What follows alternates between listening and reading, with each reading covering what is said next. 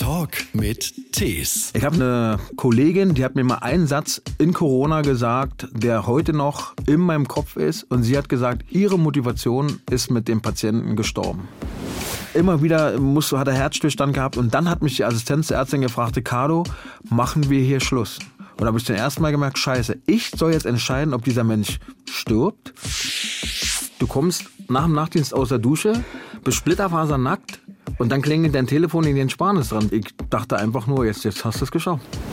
Du siehst, dass Menschen in ihren Ausscheidungen liegen. Du siehst, dass Menschen sterben. Du kannst ihnen nicht helfen, weil es das System nicht hergibt. Also gehst du immer nach Hause und fragst dich, hätte ich nicht mehr machen müssen, hätte ich mehr machen können. Und du glaubst nicht, wie schwer es ist, wenn Leute dich runtermachen, wenn Leute dich beleidigen und du einfach nett bleibst.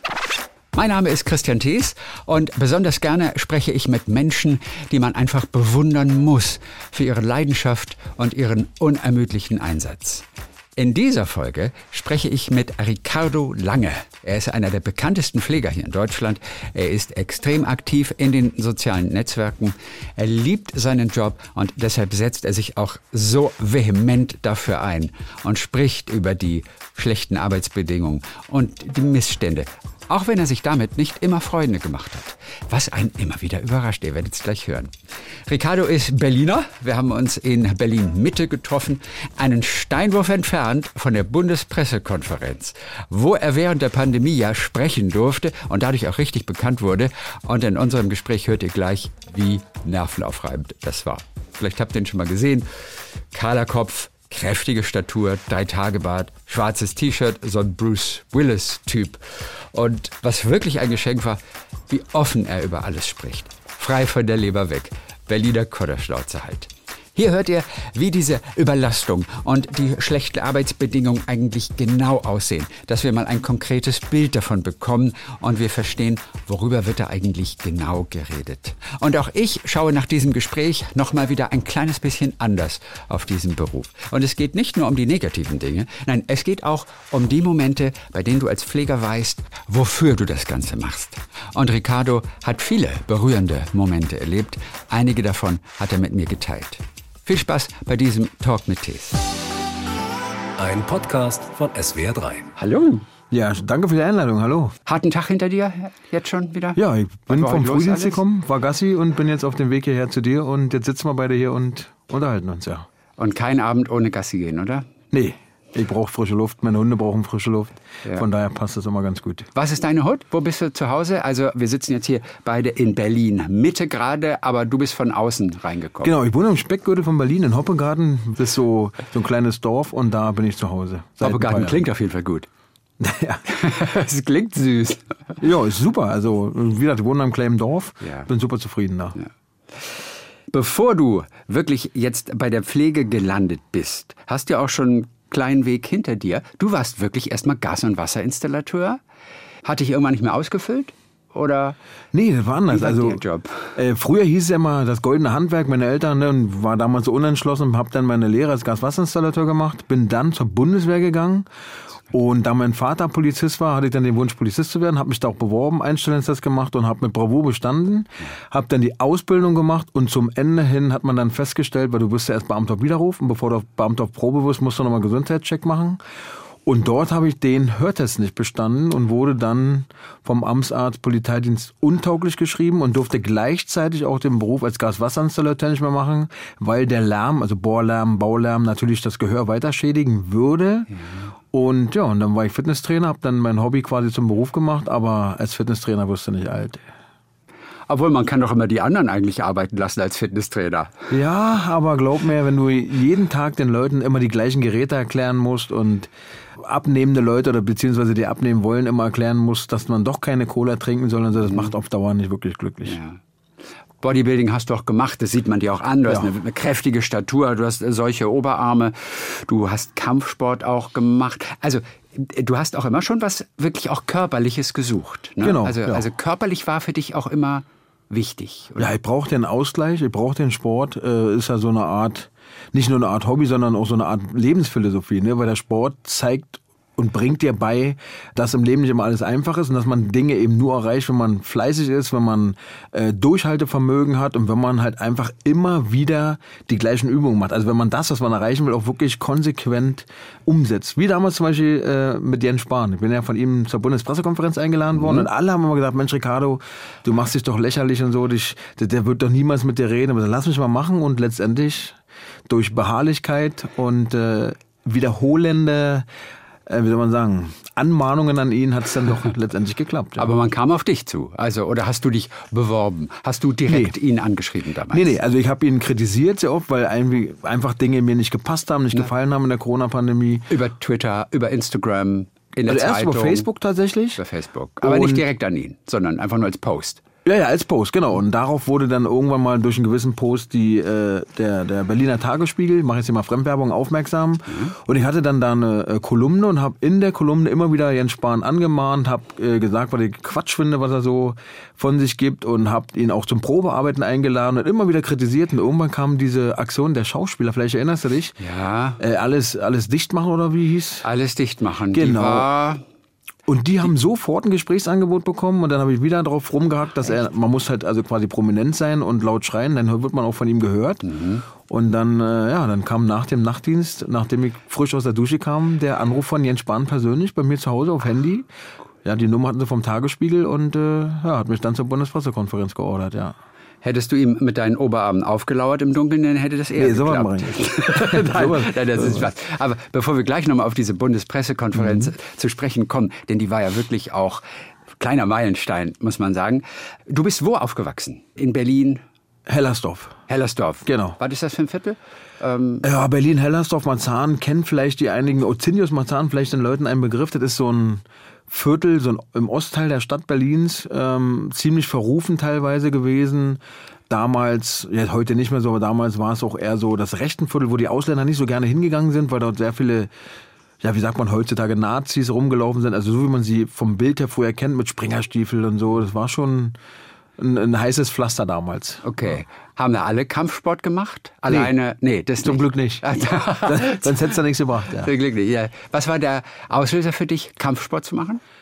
Ja, der Auslöser war tatsächlich, ich bin halt quasi von der Grundschule in die Oberschule gekommen. Ich war der Junge mit dem Mickey Mouse T-Shirt. Ja, also ich war ja noch so ein, ich habe eine Familie, da wurde kein Alkohol getrunken, ich wurde immer gut behandelt. Ich hatte also eine sehr behütete Kindheit und mit dieser behüteten Kindheit bin ich dann in die Oberschule gekommen, wo natürlich alle schon geraucht haben, einige schon Drogen genommen haben und da bist du natürlich mit der Mickey Mouse T-Shirt so der kleine Lurch, der dann da sitzt und gerne auch mal gemobbt wird.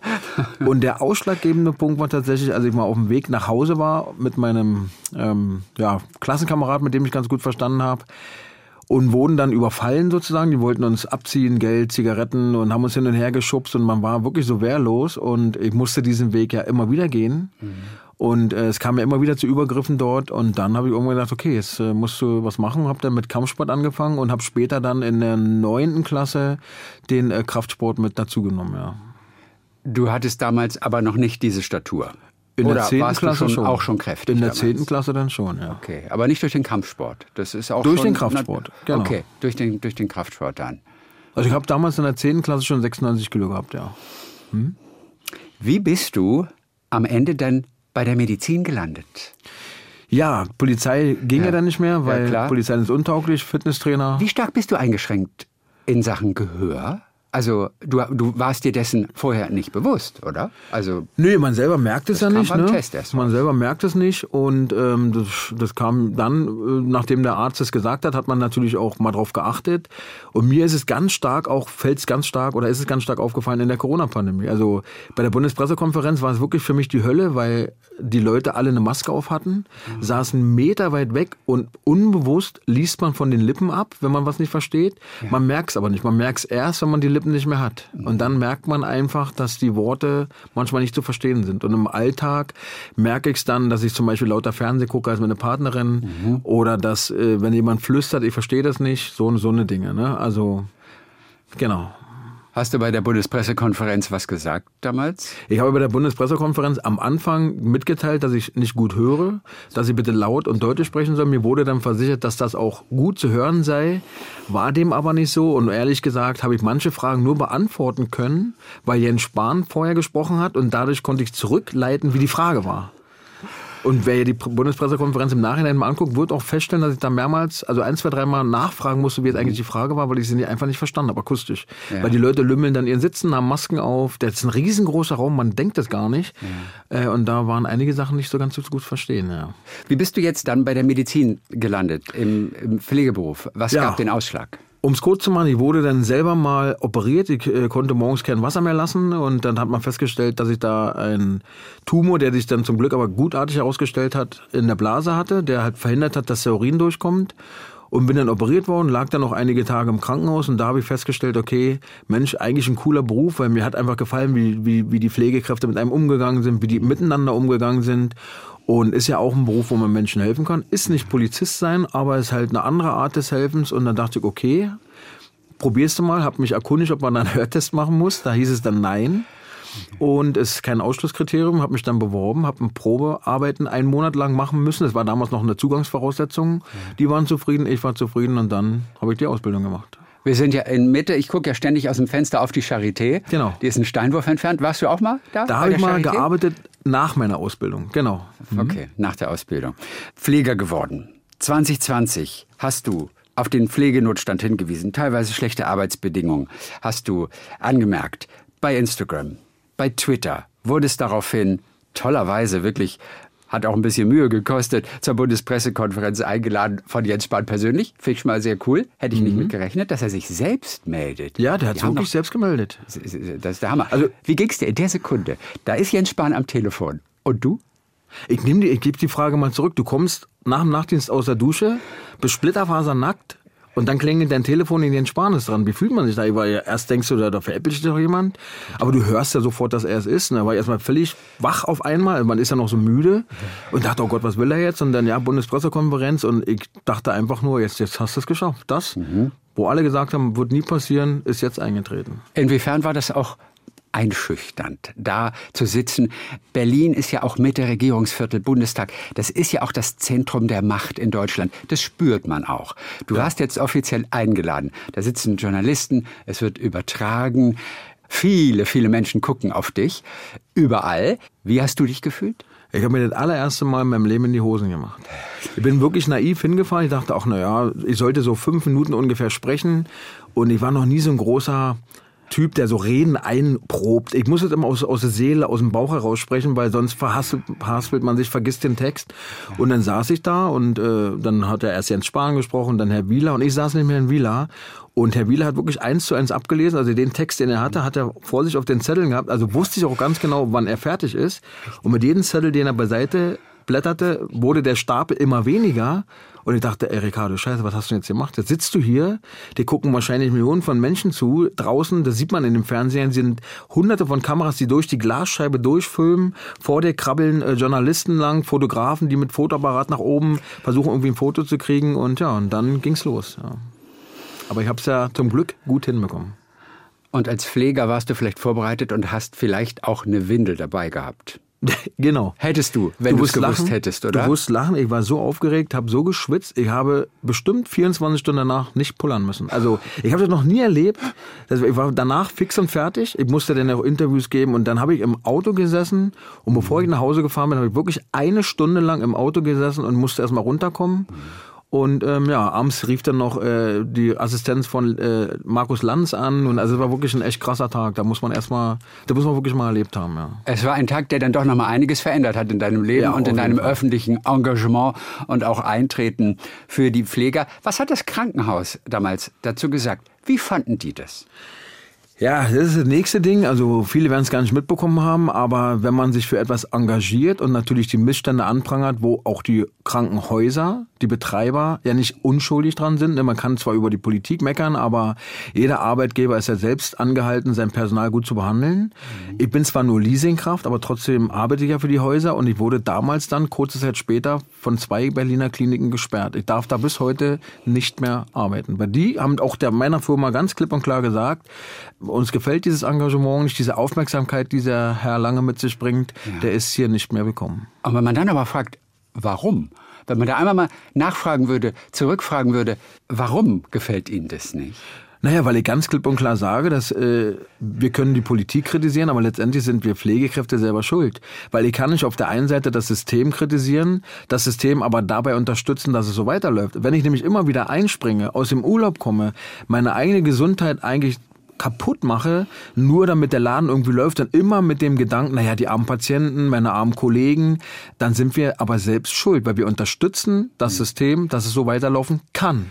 Genau, und das passt ihnen natürlich nicht. Machen wir es doch mal an ein, zwei Bildern aus deinem Alltag fest, was diese katastrophalen Arbeitsbedingungen ausmacht. Für viele ist es ein allgemeiner Begriff, der schwebt da und Sie können sich auch so grob vorstellen. Ich bin sicher, dass wir uns alle nicht wirklich im Detail vorstellen können, wie es wirklich ist.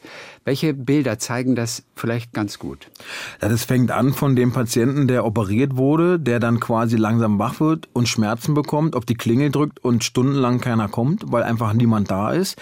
Es geht weiter bei denjenigen, denen man sagt, also, die, also es gibt ältere Menschen manchmal, Demenzerkrankte oder auch äh, pflegebedürftige Menschen, die haben ja grundsätzlich eine Windel, so nennt man es umgangssprachlich, Inkontinenzmaterial an und ähm, die sagen dir dann, du musst auf, also das auf Toilette müssen und dann muss man denen leider sagen, sie haben eine Windel an, machen sie rein, wir wechseln die nachher. Mhm. Nicht aus bösem Willen, einfach weil keine Zeit da ist. Aber jetzt, wenn du als gestandener Mann, der eigentlich alles selber macht, jetzt in deine Hose machen sollst, das sind so Sachen. Und ganz krasse Beispiele, die nicht alltäglich vorkommen, aber sie passieren, selber erlebt. Wir haben von einem Kollegen von mir eine Patientin gebettet. Also wir haben sie gelagert, äh, haben sie nochmal hochgezogen, Schluck zu trinken gegeben. Sie war wach, sie war schwer krank, war wach und hatte eine Sauerstoffmaske auf, war aber so ein bisschen naja, unruhig, ne? hat so ein bisschen rumgefummelt, hat manchmal ihr Nachthemd so ausgezogen, wie sie manchmal so sind, wenn die Patienten nicht ganz orientiert sind. Und wir sind dann lagern gegangen bei einem anderen Kollegen. Wir waren zu wenig Leute im Dienst wieder mal. Und ähm, ja, und während wir bei dem anderen Patienten, der ein bisschen aufwendiger war, lagern waren, hat sie sich dann die Sauerstoffmaske in ihrem Verwirrtheitszustand abgebaut, hat sich leider auch die Kabel, die quasi mir signalisieren, okay, Herzschlag, ja, oder nein, Sauerstoffsättigung ist okay oder nicht, also die mir quasi signalisieren sollen, dass dieser Patient gerade ein Problem hat, wurden abgebaut von der Patientin. Das passiert halt leider häufig. Mhm. Und dann gibt es nur ein Signal am Monitor, der macht Piep und der zeigt hier, Kabel ab, bitte wieder ranmachen. Ist normalerweise keine Notfallsituation, weil, wie gesagt, passiert häufig. Als wir dann zurück ins Zimmer sind, nach dem Betten des anderen Patienten, um die Kabel wieder zu befestigen, lag die Patientin leblos im Bett. Sie war quasi tot, weil sie keine Luft mehr bekommen hat. Der Monitor konnte uns, uns nicht weitergeben, weil das Kabel ab war. Wir haben sie wiederbelebt, wir haben sie wiederbekommen. Sie hat dann weitergelebt, ist dann zwar im Laufe der nächsten Wochen an ihrer Krankheit verstorben, aber das ist halt ein Beispiel, was ganz klar zeigt, wir können nicht unsere Aufmerksamkeit unendlich teilen und wir können auch nicht alle Patienten gleichzeitig betreuen, wenn es zu viele sind. Und deswegen sagt man zum Beispiel auf der Intensivstation, ein Intensivpfleger betreut maximal zwei Intensivpatienten. Klingt erstmal nicht viel, ja. aber da sind Dialysen dran, da hängen Beatmungsgeräte dran, da sind Medikamente, die laufen, lebensunterstützende Medikamente, zum Beispiel Blutdruck aufrechterhaltende Medikamente, die dürfen nicht auslaufen. Das heißt, wenn man sieht, okay, die Spritze ist gleich leer, dann muss man schon die nächste einspannen, damit das Medikament ohne Pause läuft. Ansonsten ist im schlimmsten Fall der Patient tot. Wir sprechen von einer körperlichen Überlastung, wir sprechen von einer vor allem auch emotionalen Überlastung. Was hat es für Folgen bei Kollegen von dir? Was hat es für Folgen bei dir bisher schon gehabt? Diese auch emotionale Überlastung? Ich habe eine Kollegin, die hat mir mal einen Satz in Corona gesagt, der heute noch in meinem Kopf ist. Und sie hat gesagt, ihre Motivation ist mit dem Patienten gestorben. Du musst dir vorstellen, du hast ja einen gewissen Anspruch an deine Arbeit. Du siehst, dass Menschen leiden, dass Menschen deine Hilfe brauchen. Und jetzt kommst du in eine Situation, wo du dem nicht mehr gerecht werden kannst. Du siehst, dass Menschen in ihren Ausscheidungen liegen. Du siehst, dass Menschen sterben alleine, also quasi ohne, dass jemand da ist. Du siehst, dass Menschen äh, in ihren Ausscheidungen liegen und du kannst ihnen nicht helfen, weil es das System nicht hergibt. Also gehst du immer nach Hause und fragst dich, war das jetzt alles? Hätte ich nicht mehr machen müssen? Hätte ich mehr machen können? Was wäre gewesen, wenn das System einfach mehr Guck mal, zum Beispiel, viele wissen gar nicht, wie wichtig eigentlich Pflege ist. Ich kann es dir mal ein ganz einfaches Beispiel benennen. Nehmen wir die Intensivstation, da arbeite ich, da kann ich die besten Beispiele bringen. Mundpflege. Jetzt denkt jeder, naja, wenn man den Patienten mal die Mund nicht, die Zähne nicht putzt, ist ja nicht so schlimm. Aber ein intubierter Patient, wo der Beatmungsschlauch durch einen Tubus durch den Mund in die Luftröhre geht, ist ja der Speichelfluss gestört, der Schluckmechanismus gestört und die Mundflora ja irgendwie beeinträchtigt. Und dort sammeln sich logischerweise auch Bakterien, Keime, Krankheit, also Krankheitskeime. Und die versucht man mit einer ausreichenden und guten Mundpflege, die mehrmals pro Schicht, also mindestens ein, zweimal gemacht wird, zu minimieren. Macht man das nicht, es kommt bei solchen Patienten immer zu einer Mikroaspiration. Das heißt, wenn feinste Speicheltröpfchen weil es ja ein Beatmungsschlauch durch den Mund und so, dass ja die Verbindung ist einfach da, mhm. in die Lunge gelangen. Und wenn dann die Keime dort nicht reduziert sind, wenn dort eine Menge Anzahl an Keimen sind, weil keine Mundpflege durchgeführt wird, kann der Patient und das passiert nicht selten, eine Lungenentzündung kriegen, an die er verstirbt. Also eine einfache Mundpflege, die so simpel klingt, kann Leben retten oder Leben zerstören. Hast du dich jemals verantwortlich gefühlt, weil vielleicht ein Patient es dann nicht mehr geschafft hat, obwohl du da ja nichts für konntest? Ihr wart nicht genug Leute, du hattest nicht genug Zeit, also du hattest daran keine Schuld und fühlst dich aber möglicherweise trotzdem verantwortlich in gewisser Weise? Denn das ist eine Last, die wir, glaube ich, alle sofort nach. Das ist ja dieser Psychoterror, den ich meine. Deswegen spreche ich manchmal gar nicht mehr von emotionaler Erpressung, sondern von emotionaler Vergewaltigung. Klingt hart, ist ein blöder Vergleich, aber es bringt wenigstens die Situation etwas so nah, wie man sich fühlt. Weil, wie gesagt, wenn du Verantwortung hast für menschliches Wohl, ganz egal, ob der jetzt stirbt, ob, ob er Schmerzen hat oder so, einfach weil ihm nicht geholfen werden kann. Und ähm, manchmal hast du auch eben Patienten, die ja, die dir die Schuld noch geben. Also die, ich hatte mal, werde ich nie vergessen, auch zur Corona-Zeit haben wir eine junge Frau reanimiert. Wir haben wirklich alles gegeben, um diese Frau zu retten. Die war 21 Jahre alt und schwanger. Mhm. Die hatte Covid bekommen und musste reanimiert werden. Das Kind musste früher geholt werden. War eine riesen Scheißsituation. Und ein Patient, mein Patient, hatte geklingelt, weil er Wasser haben wollte. Naja, und wir konnten natürlich, Leben geht vor. Ich bin dann, nachdem alles vorbei war, in das Zimmer und musste mich anmaulen und beleidigen lassen, warum ich denn jetzt erst komme. Er hat schließlich Durst. Ich habe ihm erklärt, dass wir gerade versucht haben, das Leben einer jungen Frau zu retten. Das war dem scheißegal. Mhm. Er wird sich beschweren, ich habe gesagt, beschweren Sie sich. Und das sind Situationen, da fühlst du dich einfach schlecht. Wir kriegen so einen kleinen Eindruck, äh, ja. wie die Belastung bei dir aussieht. Wir haben, glaube ich, zumindest alle, die so halbwegs vernünftig denken, können auch nachvollziehen, dass man sich dagegen auflehnt, dass man einfach darauf hinweist, dass sich irgendetwas ändern muss. Dass das Krankenhaus jetzt nicht unbedingt auf deiner Seite ist, wenn du dich öffentlich dazu meldest, kann man auch irgendwie verstehen. Aber es waren ja nicht die schlimmsten Reaktionen, die du bekommen hast, oder? Seitdem du in der Öffentlichkeit stehst, kriegst du ja Kloppe von allen Seiten. Was gab es zuletzt an Reaktionen? Ja, die letzte Reaktion war, ist gar nicht so lange her, letzte Woche erst. Ich habe, äh, hier in Berlin ist ein jüdisches Krankenhaus mhm. und die haben gestreikt für einen Entlastungstarifvertrag. Ich möchte betone das extra, weil die nicht für mehr Geld auf die Straße gegangen sind, sondern der Knackpunkt war ein Tarifvertrag, der mehr Entlastung vorsieht, wenn Pflegepersonal überarbeitet ist. Also, das quasi man nicht mehr krank wird auf Arbeit. Und das Ganze wurde medial ja nicht so gut unterstützt. Und also haben die Kollegen mich kontaktiert. Mich kann jeder kontaktieren. Ich helfe, wo ich kann. Und gefragt, ob ich sie unterstützen kann. Also bin ich in meinem Frei, ich hatte also frei, ja. zwei Tage am Stück hingefahren, habe mir in der Kälte die Hacken abgeklappert. Und am zweiten Tag waren wir vor dem Abgeordnetenhaus, wo es eine kleine Kundgebung gab. Und es waren gerade mal 100 Leute da, was ich immer ziemlich schade finde. Und ich wurde dann von den Kollegen gefragt, ob ich nicht irgendwie einen Politiker noch hinzuholen könnte, das Ganze ein bisschen mehr Aufmerksamkeit bekommt, medienwirksamer wird. Ich habe gesagt, naja, wie sieht's aus, wen stellt euch denn vor? Na, zum Beispiel Ricarda Lang. Mhm. Und ich bin ja mit allen Politikern immer so, so gut wie es geht im Gespräch, habe Ricarda Lang angerufen, ich habe ja ihre Telefonnummer auch. Und sie hat gesagt, ja, kein Problem, sie unterstützt das gerne und kommt vorbei. Sie kam dann auch vorbei. Und ähm, wir standen dann da alle und es wurden natürlich Fotos gemacht, unter anderem auch mit mir. Und das Foto war noch gar nicht ganz hochgeladen, ging's los. Ganz viele Accounts, wenn man, muss man leider so sagen, das ist gar kein Affront gegen äh, rechts, links oder sonst was, aber es waren eben viele AfD-Wähler dabei, die mich beleidigt, bedroht haben, die wollen mir, ich zitiere jetzt nur, in die Fresse spucken und Schlimmeres, weil ich mit ein mit einer Ricarda Lang ein Foto mache und ich ein Verräterschwein bin. Aber Intensivpfleger lässt sich mit einer grünen Politikerin ja. fotografieren.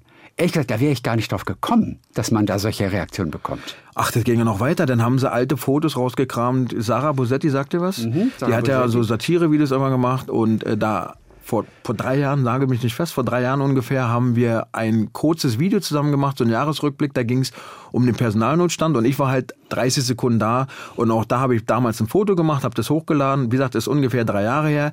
Dieses Foto wurde rausgekramt, wurde mein, mein Profil durchsucht, das Datum wurde weggelassen, der Kontext, also wie dieses Foto entstanden wurde, wurde weggelassen und es wurde dann so suggeriert, als hätte ich mich jetzt mit ihr privat getroffen, natürlich in Arbeitskleidung in einem Palast, das war damals ein Schloss, ja, wo das gedreht wurde und ähm, dann wurde mir wieder vorgeworfen, äh, ich, ich würde die, die Ungeimpften äh, damit äh, runtermachen und das, das, das, das, dieses Foto hatte gar nichts damit zu tun und war drei Jahre alt. Aber du glaubst nicht, also was man sich da anhören muss und wo ich sehr, sehr enttäuscht war, es hat sogar jemand mich beleidigt und, und, und sehr enttäuscht, den ich seit 25 Jahren kenne. Der hat mir privat per WhatsApp geschrieben. Bekannter oder Freund?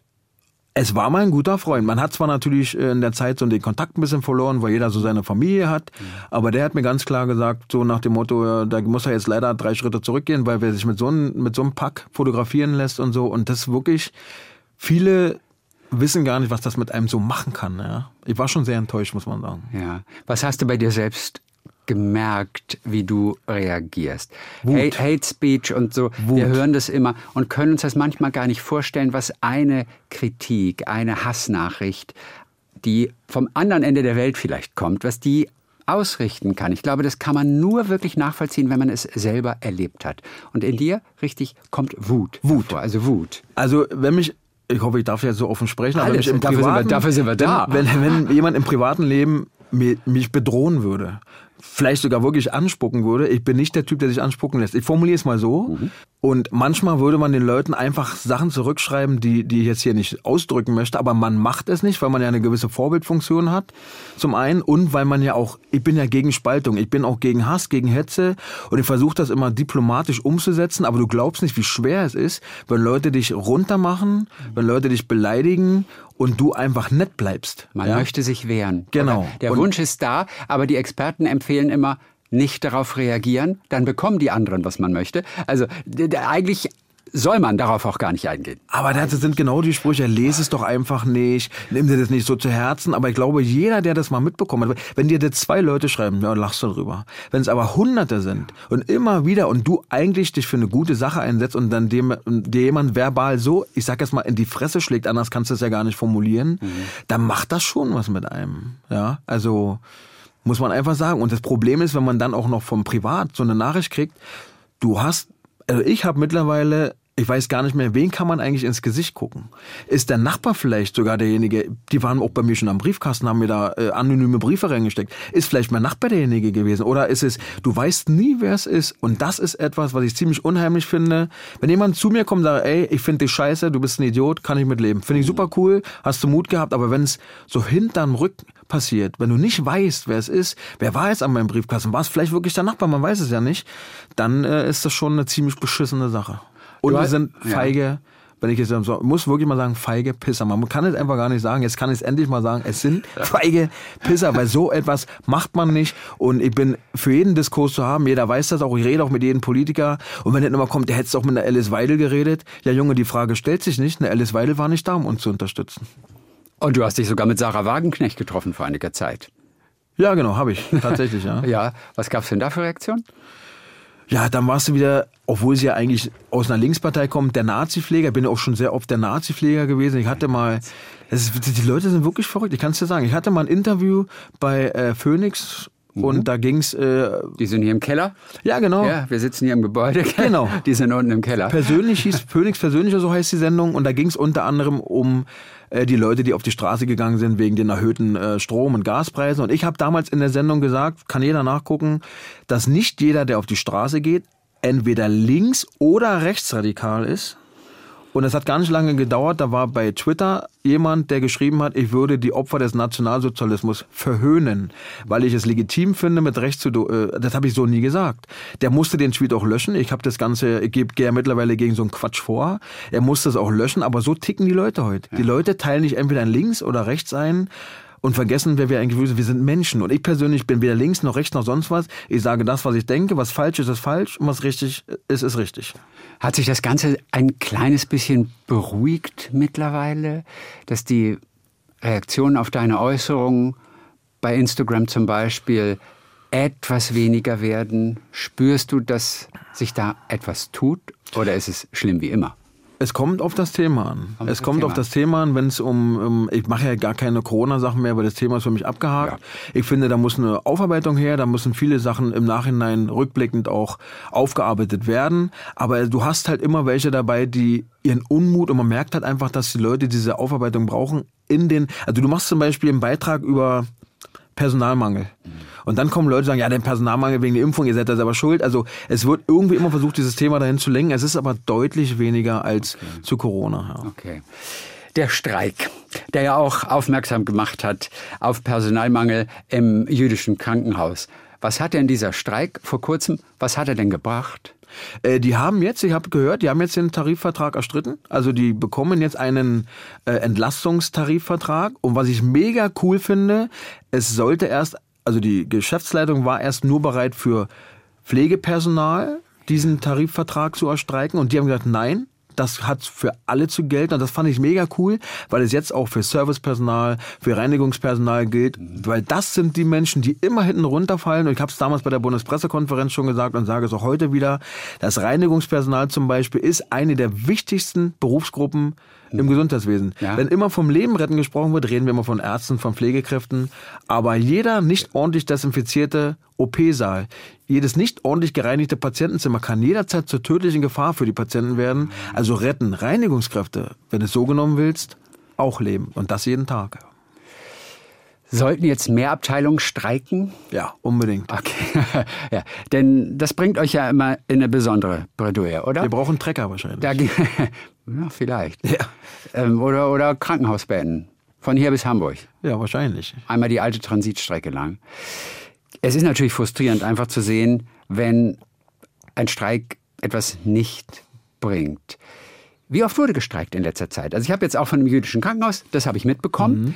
Wie viele Streiks im medizinischen Bereich, aber richtige Streiks. Und da wird man ja sehr schnell angegriffen mit dem Argument, entschuldige bitte, da hängen Menschenleben Tatsächlich, dran. ja. Ja, also ihr könnt nicht streiken. Andere dürfen, Lokführer, alles klar, fahren wir halt keine Bahn. Aber ihr seid Pflegepersonal, ihr seid medizinisches Personal, ihr dürft nicht streiken. Das ist ein besonderer Druck wahrscheinlich. Ja, diese Argumente gibt es tatsächlich und es sind auch immer die Leute, die dann in den Kommentarspalten solche Äußerungen tätigen. Ja, die armen Patienten, ihr könnt da nicht streiken, denkt, ihr denkt ja nur an euch, der wollt ja nur mehr Geld. Kann man Äh, das noch ernst nehmen, diese Argumentation? Na, ich nehme den Leuten das gar nicht so übel, weil die können es nicht besser wissen. Und da nehme ich wieder unsere oder meine Berufsgruppe in die Haftung. Denn wenn wir den Pflegenotstand nach außen nicht sichtbar machen, wenn wir die Gefahr, die einfach mal von zu wenig Personal ausgeht, nicht sichtbar machen, wer sollen die Leute denn wissen, was in den Krankenhäusern abgeht? Es gab zum Beispiel mal einen Streik, war der letzte Und wir alle können nächste Woche im Krankenhaus liegen, muss man Ja, auch sagen. ja, Wir bist alle können theoretisch Ja. morgen Ja. ins Krankenhaus müssen. Also Absolut. wie gesagt, es betrifft uns ja alle. Absolut. Und es gab mal einen Streik, ich weiß gar nicht mehr genau, wann der war, der ging drei Monate. Oh. Ja, drei Monate war das. Hat kaum einer. Am Ende wurde es dann immer lauter, immer mehr, dann wurde dann auch mal darüber berichtet. Aber ich meine, es ist drei Monate Streik. Und auch im jüdischen Krankenhaus wurden Betten reduziert, also die ganze Behandlung wurde runtergefahren. Es hat also auch Patienten getroffen. Aber die, die es trifft, die im Krankenhaus liegen, die können ja nichts sagen. Entweder sind sie so schwer krank oder überhaupt krank. Und die, die es eigentlich interessieren müsste, das sind nämlich die Menschen da draußen, die Leute, die jetzt zuhören, die interessieren sich für den nächsten Urlaubflieger. Ist vielleicht ein bisschen unfair, weil es ja nicht alle sind, aber der überwiegende Teil und wie sie morgen zur Arbeit kommen. Aber was später mal ist, wenn ich krank bin, interessiert die wenigsten. Es gibt den Fachkräftemängel in der ganzen Gesellschaft bei unglaublich vielen Berufsgruppen. Bei den Pflegern erst recht. Und trotzdem ist es ein Beruf, den du nicht missen möchtest. Wie oft hast du schon überlegt, ich wechsle auch? Denn viele springen ab, die halten den Druck nicht mehr aus, die halten die Überbelastung nicht mehr aus, die halten auch das schlechte Gewissen nicht mehr aus, was ihnen auch von Seiten der Gesellschaft, ja, du hast es angesprochen, gemacht wird. Und sie wechseln in andere Bereiche, was heute leichter ist denn je, denn es wird überall jemand gesucht. Ein Wechsel ist richtig leicht. Wie oft hast du ernsthaft auch nur für zwei Sekunden mal darüber nachgedacht, in ein anderes Metier zu wechseln? Jeden Tag. Jeden Tag. Jeden Tag, ja. Oh, das macht mir Angst. Ja, ich kann dir sagen, dass viele Pfleger so denken. Also du das schon sagst. Aktuell, ja, weil einfach es passiert nichts. Also, guck mal, jetzt zum Beispiel, ich bin äh, heute wieder auf einer Station gewesen, da haben einfach mal spontan sieben Leute gekündigt, weil sie einfach, weil einfach die Situation vor Ort nicht so ist, wie sie sein sollte. Und äh, es ist halt leider, leider, leider oft so, dass es gibt ja mittlerweile diese Personaluntergrenzen. Das heißt also, eine Intensivpflegekraft muss zwei Patienten betreuen, betreut sie drei über einen gewissen Zeitraum. Also da gibt es so eine Statistik, muss das Krankenhaus Strafe zahlen. Was machen die Häuser? Sie bescheißen. Da wird also die, die um es kurz zu machen, die Personalsituation auf dem Papier stimmt, weil dann werden nämlich Leute in dem Dienstplan werden benannt, die gar nicht am Patienten arbeiten. Mhm. Ja? Also Leitungspersonal, die nicht am Bett arbeitet und und und. Für die Pfleger vor Ort bleibt es weiter eins zu drei in einigen Häusern, nicht in allen, einige sind da wirklich sehr bemüht, aber in manchen Häusern ist es eine 1 zu 3 Betreuung, aber auf den Zettel eben eine 1 zu 2, so wie es sein sollte, weil die Statistik eben so geschoben wird, dass sie eben letztendlich doch stimmt. Und selbst wenn die Klinik eine Strafe zahlen muss, die Strafe geht ja nicht an die Pflegekräfte, sondern ich glaube, die Krankenkasse oder so kriegt okay. es. Also die Pflegekräfte haben davon gar nichts. Ja. Wir wollen auch nicht von Schuld sprechen. Schuld ist immer das, das blödeste Wort. Ja. Aber wir brauchen ja Auswege.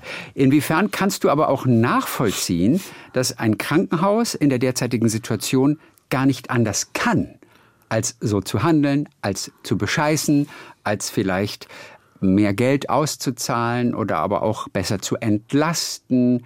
Vielleicht können die gar nicht anders. Zu 100 Prozent. Und das ist ja mein Ansatz. Ich verstehe gar nicht, warum wir nicht gemeinsam für bessere Sachen kämpfen, weil es wird immer gesagt, er stellt doch mehr Personal ein, bezahlt doch die Leute besser, dies und das. Aber mittlerweile hat die Politik ja dafür gesorgt, dass viele, viele Krankenhäuser in eine finanzielle Schieflage gekommen sind, ich bin mir sicher, wenn die Krankenhäuser die Möglichkeit hätten, mehr zu bezahlen, wenn die Krankenhäuser die Möglichkeit hätten, viele Dinge zu verändern, dann würden sie es auch tun. Dass natürlich viele Führungspositionen auch ihr Verhalten gegenüber dem Personal ändern muss, das ist eine andere Sache. Aber was den finanziellen Aspekt angeht, da ist, sind also die meisten Kliniken einfach darauf angewiesen, dass die Politik endlich mal ja, eine Politik macht, die den Druck, den finanziellen Druck der Krankenhäuser nimmt. Ich kann die Krankenhäuser absolut verstehen, weil wenn du keine schwarzen Zahlen schreibst, hey, dann machst du morgen die Bude zu.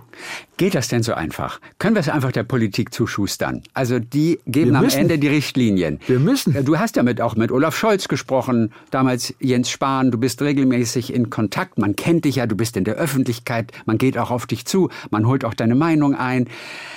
Aber was können die einzelnen Politiker, was könnten die wirklich, ich sag mal, von heute auf in vier Monaten, was könnten die konkret schaffen, deiner Meinung nach?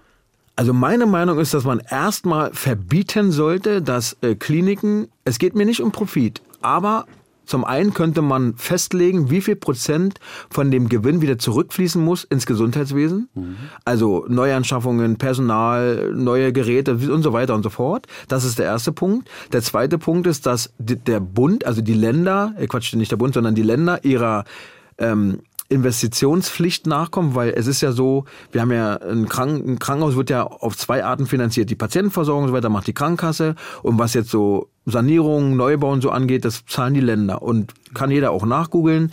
Die Länder kommen seit Jahren ihren Investitionsauftrag nicht nach. Das heißt also, es fehlen dann Gelder. Das kann man abschaffen. Ich würde die Länder in die Pflicht nehmen, dass sie das auch machen und ich würde es verbieten, dass Kliniken an Aktiengesellschaft gebunden sind, weil es kann ja nicht sein, dass unsere Beiträge an Aktienunternehmen ausgeschüttet werden, dass zum Beispiel Investmentfirmen aus dem Ausland Altenpflegeheime aufkaufen, weil Investmentfirmen sagt das, das Wort ja schon, die versuchen natürlich den maximalen Profit herauszupressen. Und kann das ja auch ein Vorteil sein für die Krankenhäuser selber? Für uns? Oder ist das immer nur schlecht? Der, der, Vorteil darf nicht bei den Krankenhäusern liegen, sondern der Vorteil muss bei den Patienten, Patienten liegen. Weil meine Kritik ist einfach, es ist einfach falsch, wenn medizinische Entscheidungen nicht mehr zum Wohl des Patienten getroffen werden, sondern immer oder sehr oft zum Wohle des Profits. Und immer da, wo Geld zu verdienen ist, also da, wo Menschen Geld verdienen können, wird es immer Menschen geben, die versuchen, das Maximale rauszuholen auf Kosten anderer. Und das würde ich verbieten, weil ich möchte nicht wissen, wie viel Geld versickert in, in, in, in solchen äh, ja, Investmentfirmen und so. Mhm. Und dann müssen wir uns auch als Gesellschaft, aber auch die Politik kann ja da mal ein Machtwort sprechen, fragen, welche Behandlung wollen wir als Gesellschaft und welche nicht. Ich sehe sehr, sehr oft Menschen auf den Intensivstationen an Geräten angeschlossen, denen man nicht mehr helfen kann. Nehmen wir nur mal ein Beispiel. Du hast eine 99-jährige äh, ältere Dame, schwer demenzkrank, im Pflegeheim, wird künstlich ernährt, kriegt gar nichts mehr von der Umwelt mit, weil sie eben so schwer krank ist, hat schon wunde Stellen und die wird jetzt reanimationspflichtig. Mhm. Es ist keine Seltenheit, dass diese Leute dann auf die Intensivstation kommen und oftmals allem ausgesetzt werden, was die moderne Intensivmedizin hergibt. Die Frage ist, a, ist das überhaupt menschlich? Ist nicht irgendwann der Zeitpunkt, wo man sagen muss, okay, wir können diesen Menschen nicht mehr helfen. Es ist also quasi keine, keine Lebensqualität mehr. Und ich würde, ich würde verpflichten, dass ab einem gewissen Alter die Leute sich äußern sollen, welche Therapie möchten sie, welche nicht. Wenn jemand sagt, ich möchte alles mit 99, dann weiß man's. Ja, das ist das eine. Und ich würde quasi ja einfach dafür sorgen, dass auch und das passiert leider auch, sowas aus Profitdruck einfach gemacht wird. Also ich habe auch schon erlebt, da wird einer älteren Dame in dem Alter noch der Fuß abgenommen, der diabetische Fuß, aber die läuft sowieso nicht mehr. Also es werden viel, oftmals Operationen einfach zum Wohle des Geldbeutels mhm. getroffen und es muss mehr Aufklärungsarbeit geleistet werden, damit auch Menschen, also du glaubst gar nicht, wie oft Angehörige sagen, ich will, dass alles gemacht wird. Die wissen gar nicht, was alles heißt. Und die verheimlichen dann sogar Patientenverfügungen. Oh. Also ich hatte mal einen schwerkrebsfragen Patient, der lag wochenlang bei uns. Ich konnte das einfach nicht mehr ertragen. Der war wirklich sehr ganz schlimm. Und sie haben immer gesagt, wir wollen, dass alles gemacht wird. Und erst als die Angehörigen selber dieses Leid nicht mehr ertragen konnten, haben sie gesagt, okay, hier ist die Patientenverfügung. Und in der Stand, der hätte das gar nicht mehr gewollt. Und das liegt natürlich auch in meinen Augen mit an der Politik, dafür Aufklärung zu sorgen. Und ähm, ja, das sind so, so kleine Stellschrauben, die ja. mir ad hoc mal einfallen. Also es ist nicht immer nur Profitgier. Ähm, nee. Oft ist das Problem auch, dass äh, Patienten ja. keine Verfügung haben. Ja. Das äh, haben ganz viele nicht, weil nee. man einfach nicht dran denkt, wenn es einem gut geht. Na, man macht sich keine Gedanken. Also der Tod ist ein unangenehmes Thema, das wir gerne vor uns wegschieben. Ja. Und deswegen äh, gibt's da, also ich, also ich finde es halt einfach falsch, dass man diese schwierige Entscheidung selber vor sich herschiebt mhm. und wartet, bis die Angehörigen für sie, also für einen die treffen müssen, weil für die ist immer schlimm, immer blöd, weil die müssen damit der Entscheidung leben. Aber ich bin sehr froh, dass meine Eltern zum Beispiel eine Patientenverfügung haben und ich weiß ganz genau, was sie wollen und ich muss das nicht selber entscheiden. Sind es immer nur die Patienten die, oder auch Angehörige, die nicht loslassen können? Nein, auch die Ende? Ärzte. Auch die Ärzte. Auch die Ärzte. Und das verstehe ich auch, wenn du als Arzt, ich kann mal ein anderes Beispiel nennen, wir Pflegekräfte neigen oft dazu, naja, das verstehe ich nicht, warum machen die Ärzte denn jetzt hier nicht Schluss? Ist leicht gesagt, weil man nicht in der Verantwortung steht. Ich hatte mal einen Nachtdienst mit einer Assistenzärztin, die noch ganz neu war. Und es ist halt leider sehr oft so, dass Assistenzärzte da alleine gelassen werden. Und wir haben einen schwerkranken Patienten gehabt, den mussten wir mehrmals reanimieren. Mehrmals reanimieren immer wieder muss, hat er Herzstillstand gehabt und dann hat mich die Assistenzärztin gefragt, Ricardo, machen wir hier Schluss? Und da habe ich zum ersten Mal gemerkt, scheiße, ich soll jetzt entscheiden, ob dieser Mensch stirbt oder nicht. Und da ist mir zum allerersten Mal bewusst geworden, man zeigt gerne mit dem Finger auf andere und die müssen doch jetzt mal Schluss machen. Wenn man aber selbst derjenige ist, der, ich hätte ja sagen können, okay, wir machen jetzt Schluss. Ich habe es dann noch gesagt, mit der Ärztin zusammen entschieden, aber da wurde mir zum ersten Mal bewusst, so leicht, wie man immer denkt, ist es dann doch nicht. Ja. Ich muss gerade daran denken, dass Krankenhäuser eigentlich ja ein tolles Image haben, alleine durch diese unzähligen Fernsehserien, die alle gucken, alle fiebern mit, alle haben eigentlich eine Beziehung auch zu Ärzten, zu Krankenpflegern, zu dem Leben in einer Klinik. Das wird natürlich nicht immer realistisch dargestellt, aber mhm. es gibt die ein oder andere Serie, die das ja auch, glaube ich, ganz okay darstellt. Und es wundert mich eigentlich, dass die Menschen keine, keine andere Beziehung zu Krankenhäusern haben und viel sensibler reagieren auf solche Äußerungen, aber tun sie ja jetzt vielleicht auch gerade. Wir wollen jetzt auch ein bisschen natürlich über auch wirklich auch die schönen Seiten mhm. einmal sprechen. Du verkörperst ja auch wirklich die schöne Seite eines Krankenpflegers, weil du diesen Beruf liebst. Und man fragt sich natürlich, okay, was soll denn andere Leute ermutigen, den Beruf des Krankenpflegers zu ergreifen? Du kriegst vielleicht 1000 Euro weniger als in Beruf XY.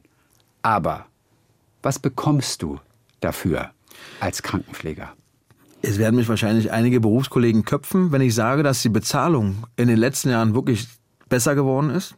Also ich kann jetzt nur die Pflegeausbildung, zum Beispiel mein Neffe hat die Pflegeausbildung begonnen, hier in einem großen äh, Vivantes-Konzern, das ist ein Berliner äh, eigenes Klinikum, der verdient über 1000 Euro im ersten Lehrjahr. Der kriegt zu seiner Ausbildung, zu seinem Ausbildungsstart einen Laptop geschenkt, den er nach der Ausbildung behalten hat. Also das sind alles Dinge, die haben sich schon super geändert. Und hinzu kommt, dass man natürlich in einem multiprofessionellen Team arbeitet. Also man arbeitet ja mit Ärzten eng zusammen, man arbeitet mit Logopäden, also die, die gucken, ob der Patient ordentlich schlucken kann und so, mit äh, Physiotherapeuten, mit Ergotherapeuten, Physiotherapeuten, mit Röntgen, mit, mit Operationsassistenten, mit, also mit den unterschiedlichsten Berufsgruppen zusammen. Und man glaubt gar nicht, was möglich ist, heutzutage an operativen Möglichkeiten, also Darmtumore entfernen und so weiter, ne? also viele Operationen, aber auch die einfache Pflege, beste Beispiel von Mundpflege. Aber wenn man zum Beispiel hatte mal einen Patienten, werde ich auch nie vergessen, der war so lustlos, der hatte keinen Lebenswillen mehr und ich bin immer rein, ich bin ja jemand, der auch mal eine Kodderschnauze hat und auch gute Laune verbreitet und ich habe es geschafft, mit eisernen Willen auch dann zusammen mit der Frau, die hat dann nur mitgemacht, die hat sich dann anstecken lassen. Der hat die Intensivstation Leben verlassen. Ich habe ihn jeden Tag aus Bett mobilisiert, ob er wollte oder nicht. Ich habe gesagt, jetzt wird hier drei Schritte gelaufen, jetzt ist hier Schluss. Jammern können wir, wenn wir gesund sind. Mhm. Und es war einfach wunderbar zu sehen, wie dieser Mann wieder Lebensmut gefasst hat, dann auch mal lachen konnte und dann einfach zu Fuß das Krankenhaus verlassen hat. Ja. Und das sind einfach Dinge, die kann dir niemand mit Geld geben, die, die, die, also es ist, ist halt einfach das schönste Gefühl der Welt, wenn man merkt, okay, das ist eine sinnstiftende Arbeit und du hast einem Mensch geholfen, wieder nach Hause zu kommen. Aber genauso, wenn du Menschen betreust, die im Sterben liegen und du weißt, okay, die haben keine Angehörigen mehr, weil sie vielleicht keine Kinder haben oder verstorben sind oder warum auch immer. Und wenn du diesen Menschen dann dabei hilfst, so würdevoll und mhm vertraut, nenne ich es jetzt einfach mal, auf die andere Seite zu kommen. Ne? Du merkst, er hat Schmerzen, dann gibst du ihm Schmerzmittel. Du hältst die Hand, du streichelst den Kopf.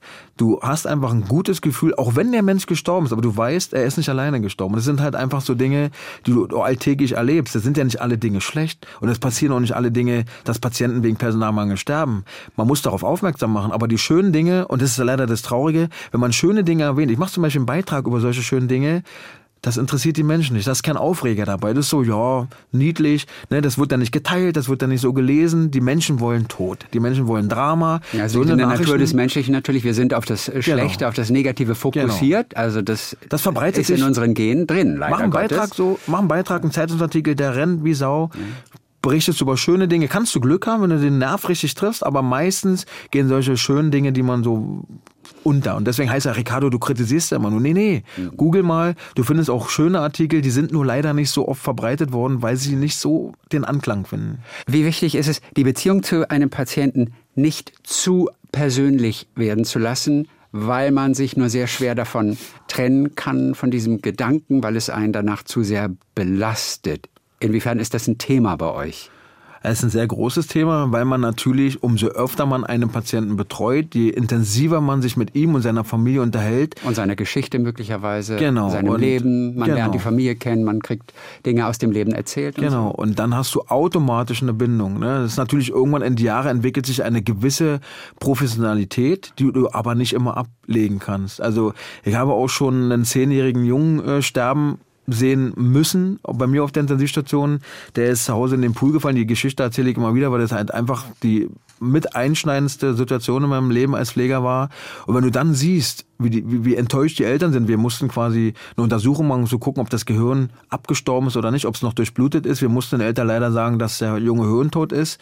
Und wenn du dann derjenige bist, der dieses Beatmungsgerät ausschaltet, der sieht, wie die Eltern sich dann zu den Jungen ins ins Bett legen, dann ist es schon eine ziemlich harte Nummer. Ja. Hm.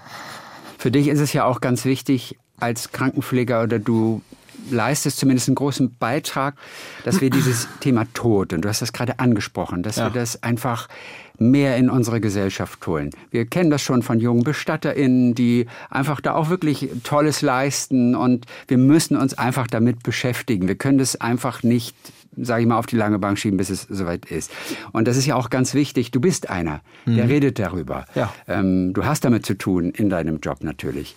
Du klärst auch darüber auf, was passiert. Ist ja auch gut, das einfach auch mal gehört zu haben. Wenn ein Mensch stirbt, was ist deine der, Aufgabe? Bei uns auf der Intensivstation. Mhm.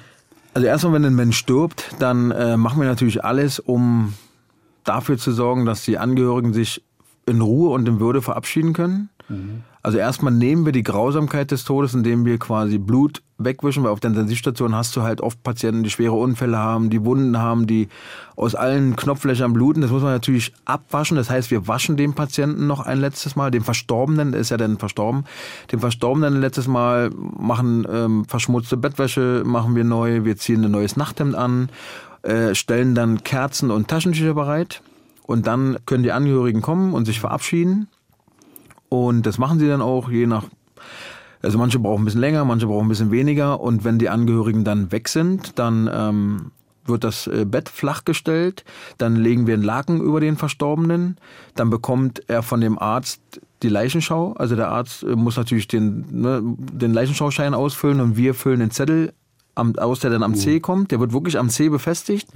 Äh, so eine Sachen machen wir wie Fenster öffnen, weil wir wirklich, also ich persönlich, das macht man natürlich, um den leichten Geruch des Todes zu vertreiben, weil jemand, ja. der verstirbt, das riecht man irgendwie. Also relativ schnell schon? Oder? Relativ schnell. Es ist nicht so, dass es stinkt, aber du riechst halt den Tod. Ich weiß nicht, wie ich es anders beschreiben soll. Und es ist ein Geruch, den man mit nichts vergleichen kann. Oder nee. ich weiß es nur von einem Tatortreiniger, der hat es hat man gesagt, es ist ein Geruch. Genau. Du man kann ihn nicht sofort. beschreiben. Es ist, genau. es ist wie nichts anderes. Du erkennst ihn sofort und einfach um, weil oftmals leider Gottes auf einer Intensivstation auch mehr Patienten im Zimmer liegen, also mindestens zwei liegen ja dann oftmals da, mhm. einfach um frische Luft reinzulassen, aber auch mit dem Glauben daran, dass die Seele so den äh, ähm, Raum verlassen kann. Und das klingt immer alles so, äh, äh als würde man es nur für die Angehörigen machen. Dafür ist es auch hauptsächlich gedacht. Aber tatsächlich hilft mir dieses Ritual auch, selber mich zu verabschieden von dem Patienten, mit dem Tod besser umzugehen. Mhm. Und wenn das alles erledigt ist, dann schieben wir den Patienten oftmals selber runter in die Pathologie. Wir haben dann unten so, eine, so einen Kühlraum, wo ganz viele Fächer sind, ne, wie man es im Fernsehen mhm. kennt. Äh, und da schieben wir den äh, Patienten dann rein und dann, ja. Warum wird dieser Zettel am C befestigt? weil der Patient zuerst mit dem Kopf hineingeschoben wird und der C quasi das ist, was an der Tür okay. rausguckt und so kann man gleich zweifelsfrei gucken, okay, mhm. ist es jetzt Herr Müller oder eben mhm. nicht. Hat jeder Pfleger seine eigene Art und Weise, mit einem verstorbenen Menschen umzugehen? Also ich persönlich kann jetzt nur von mir sprechen, ähm, gibt natürlich auch andere Kollegen, aber ich tue immer so, als würde der Verstorbene noch leben. Also mhm wenn man den Patienten, also den Verstorbenen dann wäscht oder nochmal äh, beiseite drehen muss, weil man das Bettlaken wechseln muss, lege ich alle Gliedmaßen, den Kopf und die Arme ganz behutsam ab, rede mit dem Verstorbenen auch. Wirklich so, als würde er einfach nur schlafen. So behandle ich die Verstorbenen einfach, weil das einfach eine Art des Respekts und der Menschenwürde ist, die für mich über den Tod hinausgeht. Hm. Angehörige haben immer ganz besondere Angst, habe ich mal gehört, vor diesem Moment der Nulllinie wenn genau dieser Moment eintritt. Inwiefern mhm. kannst du als Pfleger beistehen oder wie kann man diesen Moment entschärfen? Kann man überhaupt? Also wir versuchen natürlich, also die, die Patienten, wenn sie leben, sind ja noch an Monitore angeschlossen und der Monitor sagt ja natürlich ganz genau, wie ist die Atmung, wie ist der Blutdruck, äh, wie ist der Puls und es ist leider so, wir machen die Alarmgrenzen aus. Manchmal machen wir es auch so, dass wir den Monitor komplett ausmachen, dass er quasi im Zimmer nicht mehr leuchtet. Wir sehen es nur draußen, aber manchmal wünschen die Angehörigen auch, dass es anbleibt. Und dann sehen die natürlich, wie der Blutdruck langsam sinkt. Dann steht da eben 100 zu 80. 80 zu 50 und wenn dann nur noch eine 20 zu 10 steht, dann wissen sie, okay, ist ja kein Blutdruck mehr, der Menschen am Leben hält.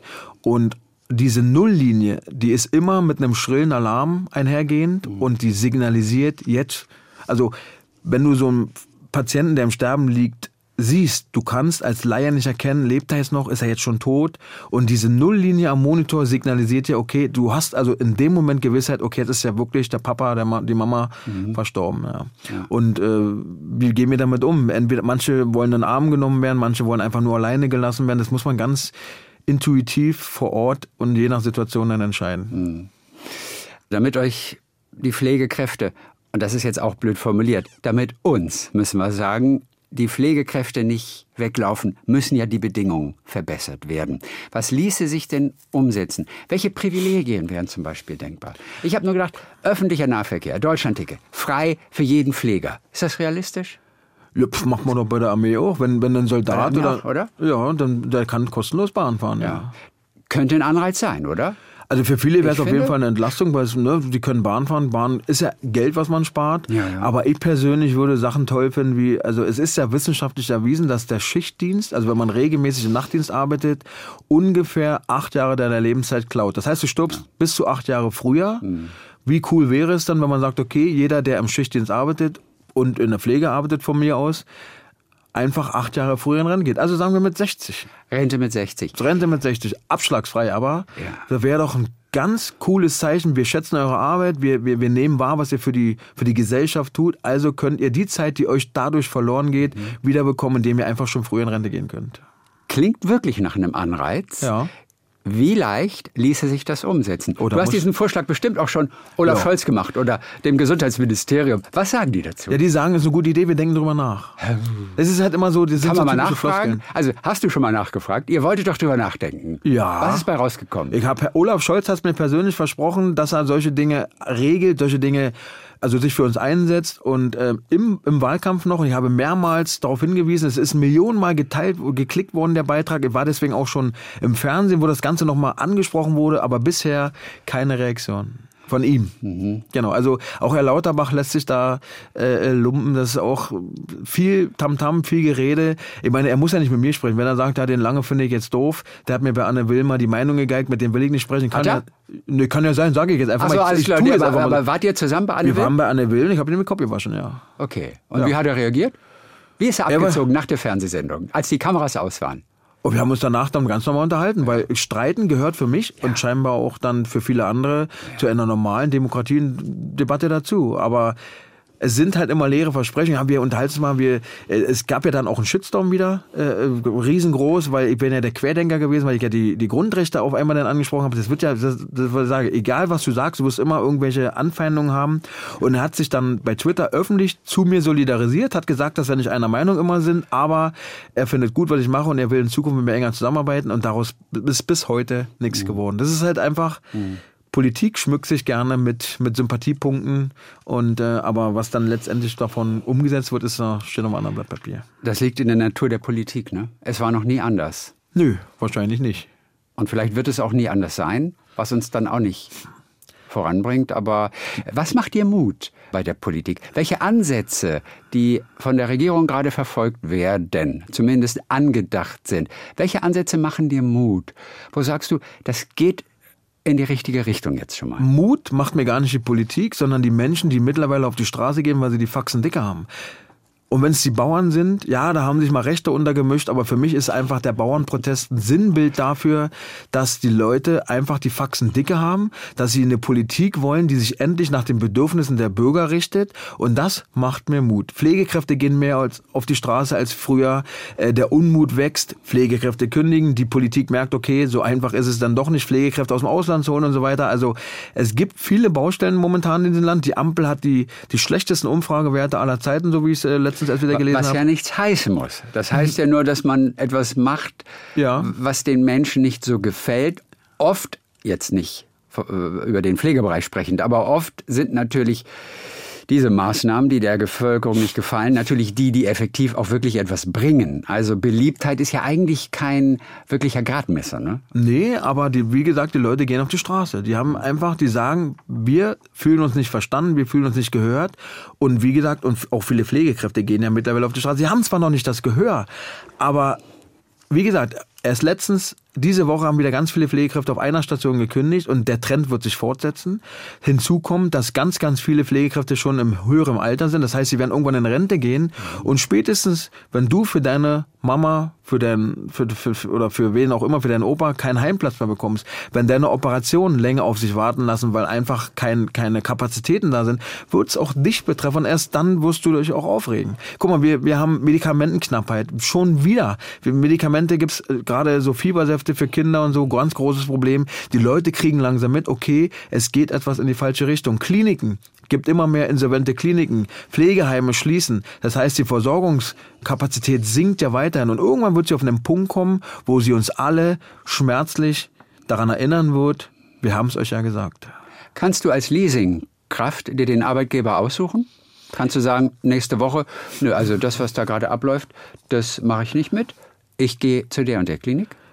Äh, bis zu einem gewissen Punkt, weil A, bin ich natürlich als äh, Leiharbeiter darauf angewiesen, dass die Kliniken einem auch buchen. Also das heißt, dass sie Bedarf anmelden in meiner Firma. Und aber Bedarf gibt's ja immer. Ja, also ich mein, oder? Also das ist doch ein Bereich, wo der Bedarf riesengroß ist. Die Frage ist, ob das Geld da ist. Genau, das ist, ob Frage, das Geld da ist. ne? Klar. Und ähm, wenn ich natürlich jetzt jeden Arbeitgeber sperre, weil dort die Bedingungen blöd sind, dann, dann, dann habe ich ja nirgendwo mehr, wo ich arbeiten gehen kann. Also von daher, ich selber sperre gar keine Klinik, ich gehe da arbeiten, weil die brauchen meine Hilfe und wenn es da beschissen ist, deswegen bin ich ja da.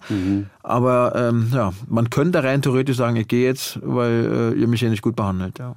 Ein Ansatz, den die Politik ja gerade verfolgt, äh, das sind ja Arbeitskräfte, Pflegekräfte aus Brasilien, wo, glaube ich, jeder Zehnte einfach arbeitslos ist, trotz einer ganz guten Ausbildung. Und dann war, glaube ich, die Zahl, ja, wir denken daran, 700 Pflegekräfte pro Jahr hier dort arbeiten zu lassen aus Brasilien. Das ist ja nichts. A, es ist nix. Also Nö, wirklich, ist- aber das ist- 700 ist ja wirklich nix, nix, Es ist oder? nichts, selbst wenn es 7000 wären. Man muss erstmal anfangen, vor Ort diejenigen zu halten, die noch da sind. Die oberste Priorität muss immer sein, die zu halten, die seit Jahren treu den Job machen, weil es bringt gar nichts, wenn die Bedingungen sich nicht ändern. Man jetzt glaubt, dass man irgendwelche Arbeiter aus dem Ausland holt, die werden schon richten, aber auch die sind ja nicht dumm. Auch die haben Bedürfnisse nach Familie, nach Freizeit, nach Erholung. Die werden dann auch sagen, ja, macht euren Scheiß alleine. Das ist schon mal der erste Punkt. Der zweite große Punkt ist die Sprachbarriere. Darf man eigentlich manchmal gar nicht so laut aussprechen, aber es ist leider ein großes Problem, dass viele Pflegekräfte aus dem Ausland sch schlecht Deutsch sprechen, was aber in einem so sensiblen Beruf sehr wichtig ist. Wenn ich jetzt zum Beispiel eine Notfallsituation habe und äh, sage zum Beispiel, hol mal den Reha-Wagen, das habe ich schon erlebt, die aber gar nicht wissen, wa- was, was will er jetzt von mir, einfach nur nicken, dann ist das eine schwierige Situation. Hol mal den Reha. Also das ist ein Wagen, Reanimationswagen, ne? genau, Reanimationswagen. wo quasi alle Sachen drauf sind, die man braucht, um jemanden zu reanimieren, der gerade stirbt. Natürlich, also es ist logisch, sprechen, wenn ich in- ins Ausland kommen würde, ich kann auch nicht gleich Spanisch, Englisch oder irgendwas anderes. Deswegen ist es ja wichtig, dass die Leute, ja, die können ja kommen, aber man braucht auch die Kapazität und die Zeit, diese Leute so lange einzuarbeiten, bis sie die Sprache gut sprechen, bis sie, guck mal, es gibt zum Beispiel äh, Länder, Philippinen zum Beispiel, die haben mit Pflege dort gar nichts am Hut. Dort wird die Pflege durchgeführt von den Angehörigen und die Pflegekräfte vor Ort machen mehr medizinische Sachen. In Deutschland ist es ja ein bisschen anders. Hier pflegen wir die Leute noch und das ist alles so, das sind Kulturen, die aufeinander kreisen. Das muss ich erstmal Das heißt, die sind einspielen. top ausgebildet eigentlich. Ja, ja, klar. Aber im Bereich Pflege kennen sie sich fast gar nicht aus. Naja, fast, ja, die, nicht so, wie es vielleicht sein könnte. Äh, das kann man ja alles anlernen, aber wie gesagt, dazu brauchst du Personal und Zeit. Und hinzu kommt, dass es viele andere Länder gibt, die für Pflegekräfte viel lukrativer sind. Also warum sollen die denn hierher kommen, wenn zum Beispiel in Norwegen oder so äh, die Bedingungen viel, viel besser sind? Und sind sie viel besser? Also ich habe einen guten Freund, der ist damals äh, ein Arbeitskollegen äh, in, in, nach Dänemark äh, ausgewandert. Die lachen sich über unsere 1 zu 3 Betreuung kaputt. Er sagt, er hat noch nie so entspannt gearbeitet wie dort. Ja. Was können wir uns von denen abgucken, von den Norwegern? Hast du da auch schon mal recherchiert? Äh, Dänemark kann ich ja ganz klar sagen, Dänemark zum Beispiel, dort wird viel mehr in Präventionsarbeit gesteckt. Also die Leute erst gar nicht ins Krankenhaus kommen zu lassen. Und mein Ansatz ist zum Beispiel auch, wieso, jetzt werden wir sagen, ja, der, der hat doch gar nichts mit Schule zu tun, aber wieso haben wir in der Schule keine Gesundheitsausbildung? Ein Fach, was Gesundheit heißt, weil wir reden immer von gesunder Ernährung und man muss ganz klar sagen, viele Zivilisationskrankheiten, also Diabetes, wo man auch irgendwann auf der Intensivstation landen kann, ne, weil äh, es ist halt einfach eine blöde Krankheit, muss man einfach sagen. Bluthochdruck macht die Nieren kaputt, macht die Organe kaputt und so weiter. Viele Sachen ließen sich zumindest deutlich reduzieren, wenn wir einen gesünderen Lebensstil hätten. Das ist schon mal, das ist wirklich das eine. Äh, Und deswegen ist Prävention so wichtig. Und die fängt für mich in der Schule an. Haben die denn ein Schulfach Gesundheit? Nee, das nicht. Aber die machen halt mehr Prävention als Deutschland. Die sind in Prävention viel, viel stärker. Die wollen, dass die Leute dort erst gar nicht ins Altersheim kommen. Aber was die machen denen- die an Prävention? Na, die klären die Bevölkerung mehr auf. Zum Beispiel, nur ein beste Beispiel. Ich meine, dass Rauchen ungesund ist, das wissen hier auch alle. Und trotzdem. Ja, aber frag doch mal die Leute, was ist denn gesunde Ernährung? Also wie, wie müsstest du dich verhalten, damit du gesund durchs Leben geht? Ist natürlich nie eine Garantie, aber ne, die, man kann ja die Weichen stellen. Aber nehmen wir ein ganz einfaches Thema, was Dänemark macht. Dänemark hat in der Schule implementiert, dass dort Erste Hilfe beigebracht wird. Und dort ist die Anzahl der Wiederbelebung, also die höher und somit auch die Menschen, die an, einen, an einem Herzstillstand sterben, geringer. Weil in Deutschland, man schätzt so, dass man circa 10.000 mehr Menschen retten könnte, wenn mehr Menschen sich trauen würden, als Ersthelfer eine Reanimation durchzuführen. Aber da es hier leider nicht so verbreitet ist und schon gar nicht in der Schule, trauen sich viele nicht. Und die, die sich trauen, die können es nicht, weil sie vielleicht noch nie einen Erste-Hilfe-Kurs gemacht haben. Man muss es ja auch können. Mhm. Ich meine, lieber was tun als gar nichts tun. Aber wenn derjenige es tut, auch noch kann, dann würden wir unsere Überlebensrate jetzt zum Beispiel deutlich erhöhen. Das Gute ist, viele überlegen jetzt in diesem Augenblick, oh Gott, bin ich noch fit in ja, Erste Hilfe? Gut, ich kümmere mich um den nächsten Kurs. Man vergisst es ja auch immer. Am Ende heißt es aber auch immer nur reden mit den Verletzten. Vor allem reden und absperren. Aber das nicht, wenn jemand leblos am Boden liegt. Nein. Und, genau. Und das erste Mal, das ist wahrscheinlich ganz, ganz schwer, ja. das in echt ja. echt beurteilen zu müssen, atmet der jetzt noch oder atmet der nicht mehr? Spüre ich da noch irgendwas? Kommt da was aus dem Mund, aus der Nase? Kleiner Tipp, ja. lieber anfangen zu reanimieren, weil wenn der noch wach ist, der wird sich schon melden, wenn es weh tut. Eine Zahl, die mich auch erstaunt hat, obwohl du, glaube ich, bei Instagram neulich geschrieben hast, das ist eine gute Nachricht. Im vergangenen Jahr gab es in Deutschland insgesamt 965 Organspender. Das sind 96 mehr als 2022. Und mein Gedanke war halt, es gibt nur 965? Die Zahl ist erschreckend niedrig. Oder täusche ich mich? Also die gute Nachricht war, dass die ähm, Anzahl der Spender höher war. Ja. Die schlechte Nachricht in dem gleichen Post war aber, dass wir immer noch Schlusslicht in Europa sind. Spitzenreiter ist Spanien.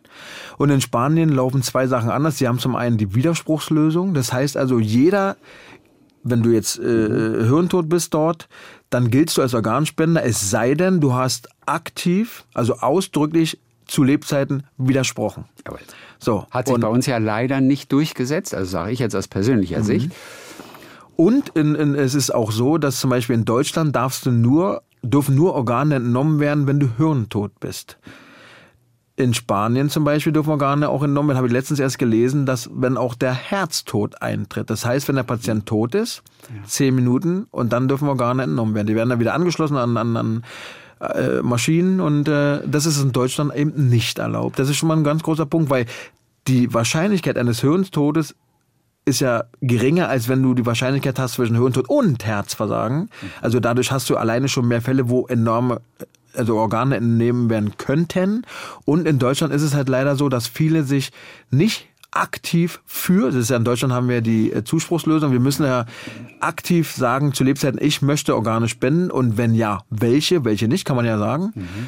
Und dann liegt oftmals die Entscheidung bei den äh, Angehörigen und die tun sich, und das verstehe ich total, wenn du da, ich sag jetzt mal, habe ich auch selber schon erlebt, 17 Jahre alt, hat sich mit seinem Vater gestritten, ist dann, äh, also hatte Stumares, also sofern man so mit 17 noch Stumares nennen kann, hat sich außer Haus geschlichen, ist mit seinem Kumpel auf eine Party gefahren und äh, der Kumpel war betrunken, sind nach Hause gefahren, der Kumpel ist gegen Baum gefahren und der 17-Jährige war hirntot und der Vater musste dann die Entscheidung treffen, Organe entnehmen oder nicht. Er hat zugesagt, erstaunlicherweise, aber ich hätte es verstanden, wenn er sagt, ich kann es einfach nicht, ich möchte das nicht. Und das ist ein ganz großes Problem, dass viele sich mit dem Thema Organspende zum einen nicht auseinandersetzen und es gibt einfach zu viele Mythen noch, also viele glauben, wenn ich jetzt Organspendeausweis habe, dann schalten sie die Geräte ab und dann werde ich, werden alle meine Organe nur entnommen, nur wegen der Kohle. So einfach ist es nicht. Aber da fehlt mir halt zum Beispiel auch wieder auch von der Regierung, von, von entsprechenden Stellen eine gewisse Aufklärungskampagne, die den Leuten sagt, Mensch, also Organspende, da müssen so viele Faktoren übereinstimmen, so viele äh, Regelungen äh, ähm, ja, müssen da passen, damit man überhaupt Organe spenden darf. Mhm. Ja, also so einfach mit Gerät abschalten ist es nicht. Aber viele glauben es halt. Wir haben auf jeden Fall während der letzten Stunde wieder ein paar Anstöße bekommen. Der eine oder andere macht sich jetzt vielleicht schon dran, äh, etwas zu ändern oder das anders zu regeln. Ricardo, wir hören auch demnächst mehr von dir in einem neuen Podcast, den du machst. Genau. Und der heißt True Care. Da werden wir auch viel von deiner Leidenschaft für die Pflege mitbekommen. Erzähl ganz kurz, was passiert in diesem Podcast und du hast alle Hände voll zu tun. Also ich finde den Podcast mega cool, weil auch ich dadurch ja mal über den Tellerrand hinausblicken kann, an eine Fachrichtung kennenlernen kann, weil ich besuche nämlich nicht nur die Patienten vor Ort, zu Hause oder in der Klinik, sondern spreche auch vor Ort mit Experten es ist also quasi, man kann sich das Ganze vorstellen wie eine Reportage nur für die Ohren, eine Hörportage sozusagen. Hörportage. Genau. Und äh, da äh, werden die Leute halt die verschiedenen, werden tolle Menschen kennenlernen, die äh, schwere Schicksalsschläge haben, die schwere Krankheiten erlitten haben. Ähm, es wird um Leben, es wird um Tod gehen, es wird quasi eine ganze Palette an Wissen vermittelt, aber man lernt halt auch, ja, was das Gesundheitswesen kann und wird auch, finde ich, inspiriert von Menschen, die sich wieder ganz von unten nach oben gekämpft haben, die eigentlich zeigen, ich sitze zwar im Rollstuhl, aber guck mal, ich bin erfolgreich, habe dies und das geschafft. Also äh, eine coole, runde Sache, finde ich. Man hört dir sehr gerne zu und deshalb werden viele das Ding auch gleich abonnieren. True Care. Und in Folge 1 passiert was zum Beispiel? Da geht's um Ralf. Das ist zum Beispiel jemand, der äh, nicht auf seinen Arzt hören wollte und mit Erkältung arbeiten gegangen ist. Und das Ganze ist dann in einer Herzmuskelentzündung geendet, die ihm fast das Leben gekostet hat. Das hört man immer wieder. Wenn man eine Erkältung nicht auskuriert, Unbedingt. dann verschleppt man etwas und Absolut. das kann fatal sein. Ja, für ihn war es fatal. Er ist fast gestorben. Aber er hat es überlebt. Er hat's überlebt. Das, genau. das, das macht den Podcast dann noch ein bisschen schöner. Genau. Also diese Folge ja, ja. 1. Er hat's überlebt, aber äh, ja. Und da geht's auch um Thema Organspende, weil nur dadurch hat er überlebt mit einem Spenderherz. Ricardo, kämpf bitte weiter für die Sache und wir unterstützen dich dann hoffentlich ein bisschen mehr noch und euch alle, die ihr im äh, Pflege arbeitet, dass wir da irgendwie mal vorankommen, denn die Notwendigkeit, die erkennen alle, die sehen alle und da muss sich etwas ändern. Und vielleicht hat uns ja auch der ein oder andere Politiker noch mal zugehört. Vielleicht. Wir drücken die Daumen auf jeden Fall. Danke Vielen dir Dank. für deinen Besuch. Sehr gerne. Talk mit Tees.